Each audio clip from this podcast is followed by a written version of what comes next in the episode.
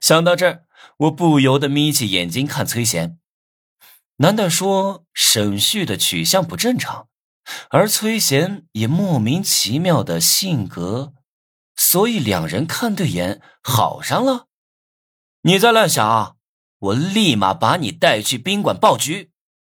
崔贤跟我是处二十多年的发小，哪里不知道我在想什么？我忙说不敢，然后让崔贤帮我联系沈旭。沈旭以前很猛，职高那一带全都被他打趴下了。可惜他很久不出来混了，不知道身手还在不在。很多运动员退役之后爆肥，身材走形的不像样了，我难免会担心沈旭。哎呀，你见了就知道。崔贤知道我心急，立马给沈旭打电话约见面。沈旭倒也实在，直接答应了，说是可以见见我，但要看我的诚意。对了啊，给你提个醒啊。沈旭最恨别人当面夸他帅，所以啊，你见到他只能说他丑，记住没？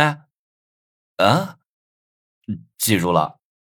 我一脸古怪。半个小时后，崔贤把我带到开发区一个建筑工地上，在一堆水泥旁，我见到了沈旭。他戴着头盔，对着地上竖立的手机拍段子。老铁们，感觉给力的双击评论六六六，走一波！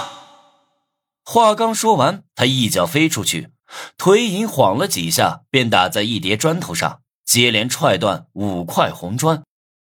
哎呀，又糟蹋了五块！这工友们啊，早就已经习以为常了，摇摇头就各干各的事儿了。喂，沈旭，我去，你又糟蹋我的砖头，扣你五十工钱啊！工头跑过来把沈旭骂了一顿。扣我钱可以啊，别叫我沈旭。